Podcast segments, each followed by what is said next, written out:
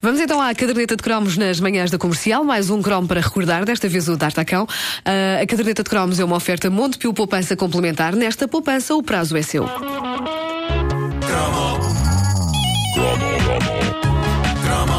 que está a ouvir é uma repetição. É uma repetição. Se houver referência a coisas que já aconteceram, não é estupidez. É uma repetição. É porque se trata de uma repetição. É uma repetição. Repito,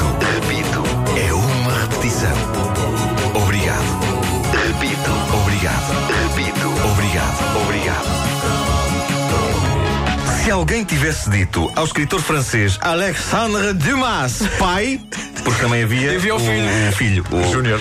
o Alexandre Dumas. eh, se alguém tivesse dito que uma das suas obras mais clássicas viria a ser adaptada com cães, é provável que ele pegasse numa espada e matasse esse mensageiro da mesma forma que D'Artagnan dava cabo dos seus inimigos. Porque, na sua essência, a ideia de pegar num clássico da literatura e pôr cães falantes como protagonistas não será a coisa mais digna. Embora pudesse ser pior. Imaginem que alguém tinha adaptado os Três Mosqueteiros com outro tipo de animal. Uma coisa do género D'Artaverme e os Três Minhoqueiros. Era pior, era pior. O que é certo é que os anos 80 deram ao mundo D'Artacão e os Três Mosconteiros e a série é extraordinária. Trata-se de uma coprodução que envolveu diversos países europeus e o Japão.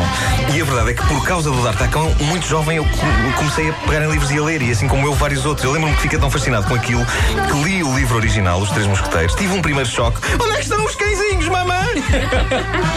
Mas depois de perceber que não ia aparecer nem um único canídeo falante, eu consegui apreciar os Três Mosqueteiros em todo o seu esplendor. O D'Artacão abrilhantava as manhãs dos nossos fins de semana. Era, não era? De manhã, sábado. Era, era. E a história estava tão bem contada e com tanto suspense que eu me lembro de escrever no meu diário. Porque eu tinha o tinhas diário. um diário? Eu já vos contei, tinha aquele diário. Era a agenda, Era como uma menina. Era. Agora que eu começo a pensar, a minha cozinha, o diário. Continua, Nuna. Bom, ah, eu, eu escrevia no diário o quanto eu era afetado pelo que se passava na série. Eu creio que boa parte do que sei da vida aprendi com o D'Artacão. A honra, a amizade, o amor e também como ser cão e andar apoiado apenas nas patas de trás. Tivesse eu nascido cão e à força de ver tanto episódio de D'Artacão Já e os termos sabias. conteiros eu sabia andar só nas patas de trás. Ah, se a nossa infância tivesse um tema musical principal era o tema do D'Artacão. Nós gostávamos tanto daquela canção que nem nunca nos retivemos no facto de, apesar da canção estar em português, o cor dizer D'Artacan, D'Artacan, em espanhol.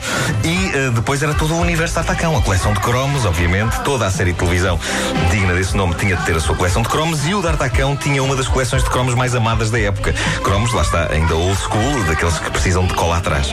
Foram eh, raras as coleções de cromos que eu acabei, mas eu lembro de jurar a mim mesmo que a coleção do D'Artacão, essa eu tinha de acabar. Não acabei. As cadernetas de cromos eram, era uma coisa divertida de se fazer, mas se vocês bem se lembram, a verdade é que a experiência de colecionar cromos era terrível ao nível do stress e da pressão, porque se um tipo não acabasse a coleção depressa, arriscava-se a que, mais depressa do que ele pensava, chegava o, o trágico dia em que os cromos deixavam de ser vendidos. É verdade. que era a coisa natural de acontecer com todas as coleções, aquilo tinha um período, não era? E o tempo era muito limitado e o sofrimento era muito intenso. Ah, mas não foi só esse o único momento traumático da minha relação com o D'Artacão. Então, conta. Fala-nos. Desabafa. Eu peço agora que seja posta uma música muito triste. Neste momento. Esta, esta é triste. Qualquer série que se prezasse não só tinha direito à sua própria coleção de cromos, quase sempre editada pela Disvenda, mítica editora de Odivelas, essa terra mágica onde os cromos nasciam em árvores.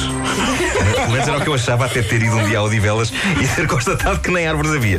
Bom, ah, mas qualquer série. A cromeira. Tinha cromeiro. Apanhar o cromo. Bom, ah, a apanha do cromo, não é? Ah, há sempre uma época. Ah, qualquer série tinha a coleção de cromos correspondente, dizia eu, e qualquer série tinha também a coleção de figuras em PVC. Ah, sim, sim, sim. Quase sempre fabricadas pela empresa Maia e Borges. As figuras do D'Artacão eram magníficas. Era, se bem me lembro, o D'Artacão, os Mosconteiros e a Julieta, a cadela. Isto é um bocado estranho de dizer, mas é verdade, era a cadela porque o D'Artacão estava apaixonado. Ah, uma coleção magnífica de bonecos que eu me lembro de ter levado num belo e soalheiro dia de verão para a praia na costa da Caparica. É melhor isso correu mal. Foi nesse dia e nessa praia que eu, durante uma brincadeira, enterrei D'Artacão, os Mosconteiros e a Julieta. Eu Aquela depois, depois vai encontrá-los. eu não sei o que é que me passou pela cabeça. Sim. Eu sei que achei que era uma boa ideia para uma aventura eles estarem todos numa praia e ficarem enterrados e tentarem safar-se dessa sepultura inesperada. E não se safaram. Não se safaram porque eu consigo agora, passados todos estes anos, reconstituir os dramáticos acontecimentos. Eu enterrei os bonecos. Achei que era boa ideia fazer uma pausa na brincadeira para ir à água Quando voltei, comi uma sanda e bebi um sumo e depois fomos embora. E quando eu chego a casa, digo: os bonecos do D'Artacão. Até hoje. Não Os digas que os pais bonecos não te do, levaram do de volta PVC do Caparica. sim. Eles eh, ficaram sepultados na areia da Costa da Caparica. Eu nunca mais os vi. Eu, eu sofri. Ainda hoje eu não superei isto. Eu de vez em quando tenho pesadelos com os bonecos a dizerem Desenterra-nos! Desenterra-nos!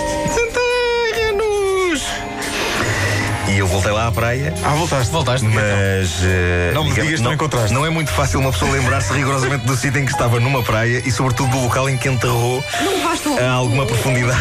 o detector de datacães. o detector de PVC, sim. É muito difícil. Ah, eu não sei se. Para terminar e para mudar de assunto, pode sair agora a música dramática. Eu não sei se uma adaptação de um livro clássico português funcionaria com animais, mas confesso que gostaria de ver os Gnusíadas. Urico, o presbítero. Ou uma versão da clássica obra dessa de Queiroz com gatos.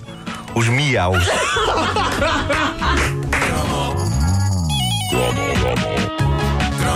O que está a ouvir é uma repetição. É uma repetição. Se houver referência a coisas que já aconteceram, não é estupidez. É uma repetição.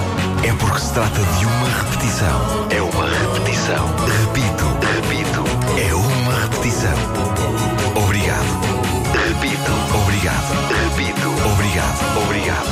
Engraçado é que se falou dos bonecos de PVC do D'Artacão e o que aconteceu foi que pouco tempo depois nós Temos bonecos. temos bonecos é PVC. verdade, é verdade. E a caderneta de cromos é uma oferta Montepio Poupança Complementar. Nesta poupança, o prazo é seu.